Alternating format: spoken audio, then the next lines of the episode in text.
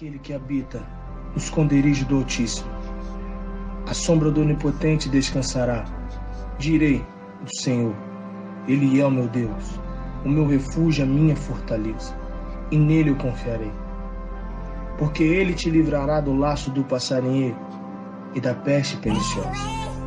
Ele te cobrirá com as suas penas, e debaixo das suas asas estarás seguro.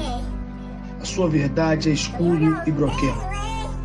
Não temereis o espanto noturno, nem a seta que voe de dia, nem a peste que ande na escuridão, e nem a mortandade que assola ao meio-dia.